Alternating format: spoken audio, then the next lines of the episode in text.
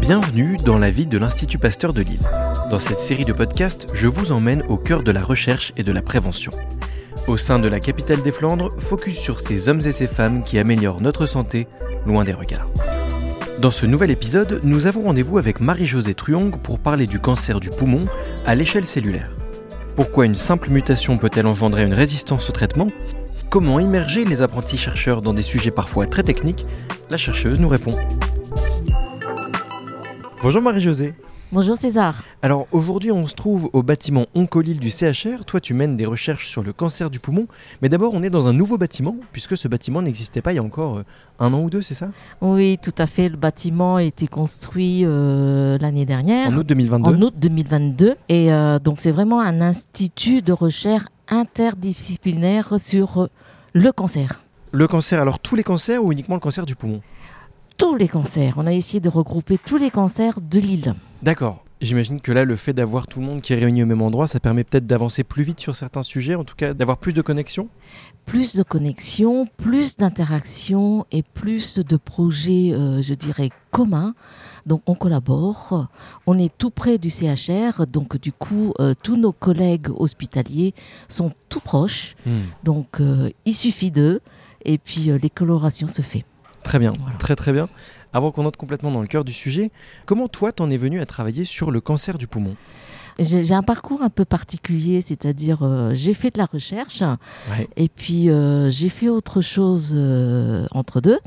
J'ai fait de l'enseignement, j'ai dirigé euh, les- le service d'enseignement et puis euh, je suis revenue en recherche. D'accord, donc t'enseignais ou t'enseignais à l'université de Lille, c'est ça? Pas du tout, à Pasteur. Ah Pasteur, pardon, parce que l'Institut Pasteur fait de l'enseignement aussi. L'Institut Pasteur est un organisme de formation C'est des choses qu'on découvre encore aujourd'hui. et j'étais responsable du service de formation à cette époque-là. D'accord, et au bout d'un moment, t'as eu envie de revenir euh, au paillasse pour être plus sur de la recherche, c'est ça? Tout à fait, j'ai toujours envie de revenir à mes premiers amours, c'est-à-dire faire de la recherche. Je comprends. Alors on va parler maintenant concrètement de ce que tu fais. Là on est euh, au cœur du laboratoire, on entend peut-être les machines autour de nous qui tournent. Euh, toi tu travailles à l'échelle de la cellule avec le récepteur MET. Alors pour les non-initiés, en quoi ce récepteur est impliqué dans la résistance au traitement contre le cancer? Dans le cancer du poumon, il y a un cancer qui s'appelle cancer bronchique non à petites cellules. D'accord. Et 3% de ces cancers-là présentent des mutations activatrices du récepteur MET. Alors le récepteur MET, donc on est au niveau de la cellule si j'ai bien compris. Le récepteur il se trouve en périphérie de la cellule, c'est ça? Tout à fait. Bon, on va caractériser une cellule comme un ballon, Ok, très bien. tout rond. On a le ballon en tête. L'entrée où vous gonflez. Très bien. On a un ballon de baudruche, on le gonfle. Voilà, vous gonflez. Donc, il faut introduire le bâton pour gonfler. Oui. Et donc là, nous, le récepteur MET, au lieu d'introduire le bâton, on présente son ligand, c'est-à-dire euh, l'AGF. Dès que ce ligand interagit, la cellule, elle gonfle. Ouais. Et du coup, la cellule, elle devient grosse, elle devient grosse, elle devient grosse, elle se développe de plus en plus et ça devient une tumeur.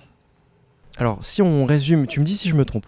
Tu travailles à comprendre comment, s'il y a une mutation de ce récepteur ou du ligand, alors on est sur des notions qui sont un peu techniques, mais justement on en parlera dans quelques instants, comment le- le- cette mutation-là peut transformer une cellule qui était bénigne en tumeur, c'est ça? Oui, parce que dans la mesure où la cellule qui ne présente pas cette mutation-là, elle ne se développe pas en tumeur. Hmm, Elle reste comme elle est. Très bien, très bien. Donc une cellule qui a cette mutation-là a un risque de tumeur très élevé. Tout à fait. Alors que la même cellule qui n'est pas mutée ne fait rien. Très bien, c'est super clair. Donc comment ça se passe au quotidien alors pour euh, faire ton travail qui est au fond d'empêcher les cellules cancéreuses de continuer à se développer? Comment tu mènes tes recherches? Là, ici, c'est qu'on appelle ma paillasse, c'est-à-dire ma station de travail, hein, où on fait des expériences, je dirais, in vitro, Ouais. à partir des cellules qui est notre modèle de travail. Ouais. On cultive ces cellules-là et puis on extrait des protéines de ces cellules. Comment tu les cultives? Là, on voit qu'il y a plein de petites fioles devant nous.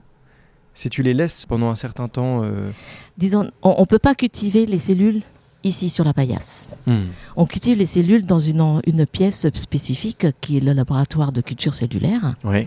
où il y a des PSM, c'est-à-dire euh, des, des postes de travail de sécurité microbiologique, où on ne peut pas contaminer les souches que nous maintenons en culture.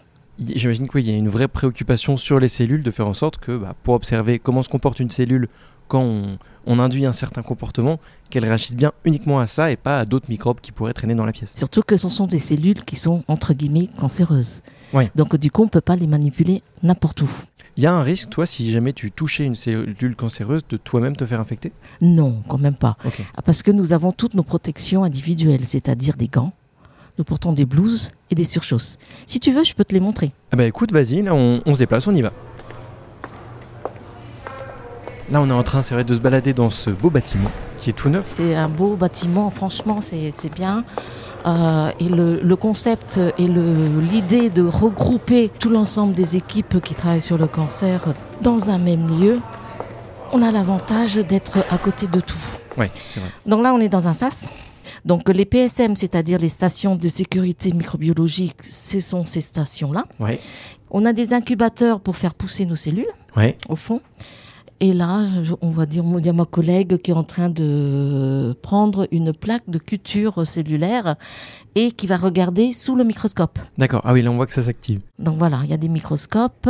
Et après, pour euh, conserver les cellules, comment ça se passe? Est-ce qu'elles vont dans un frigo, quelque chose comme ça? Dans les incubateurs, qui sont à 37 degrés Ah, et à 5% de CO2.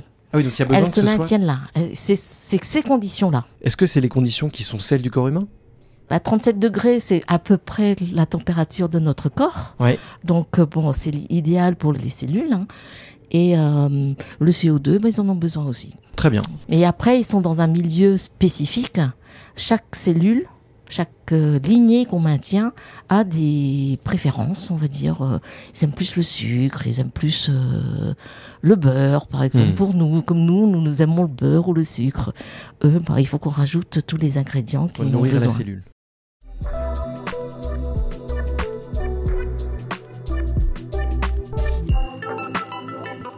Marie-Josée, quand on a préparé cet épisode, tu m'as parlé d'un tas de notions complexes, on en a évoqué quelques-unes. On parle de récepteurs, de mutations de l'exon 14, de ligands, de voies de signalisation, c'est des choses qui sont euh, pas forcément très simples à appréhender quand on n'est pas, pas du milieu. Tu me disais tout à l'heure, dans ton équipe, tu as des gens qui restent 3 ans, tu as des thésards, Oui. tu as des gens qui sont en master qui restent 2-3 mois. Six mois. 6 mois, pardon. Ouais. Et il y a des gens qui restent seulement 8 semaines.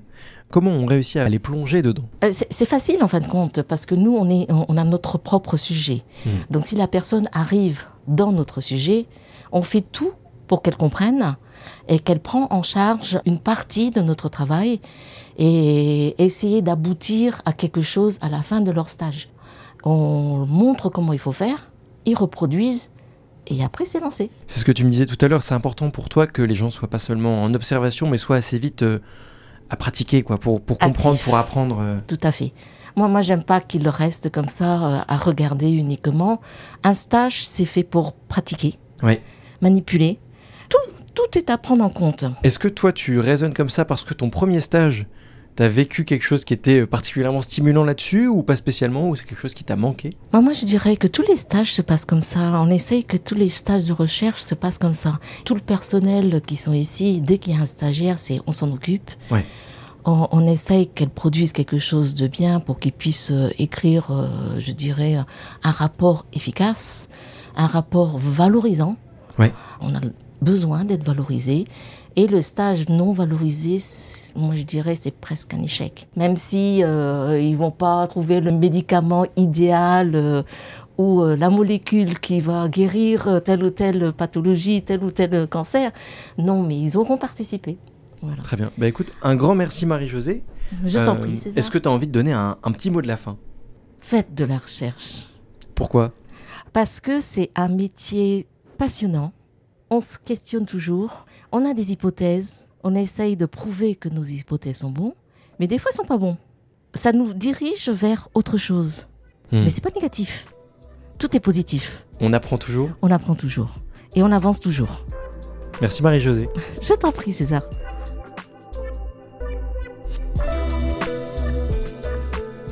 Merci d'avoir écouté cet épisode. Vous êtes un particulier, une entreprise, vous voulez soutenir l'Institut Pasteur de Lille N'hésitez pas à vous rendre sur le site pasteur-lille.fr.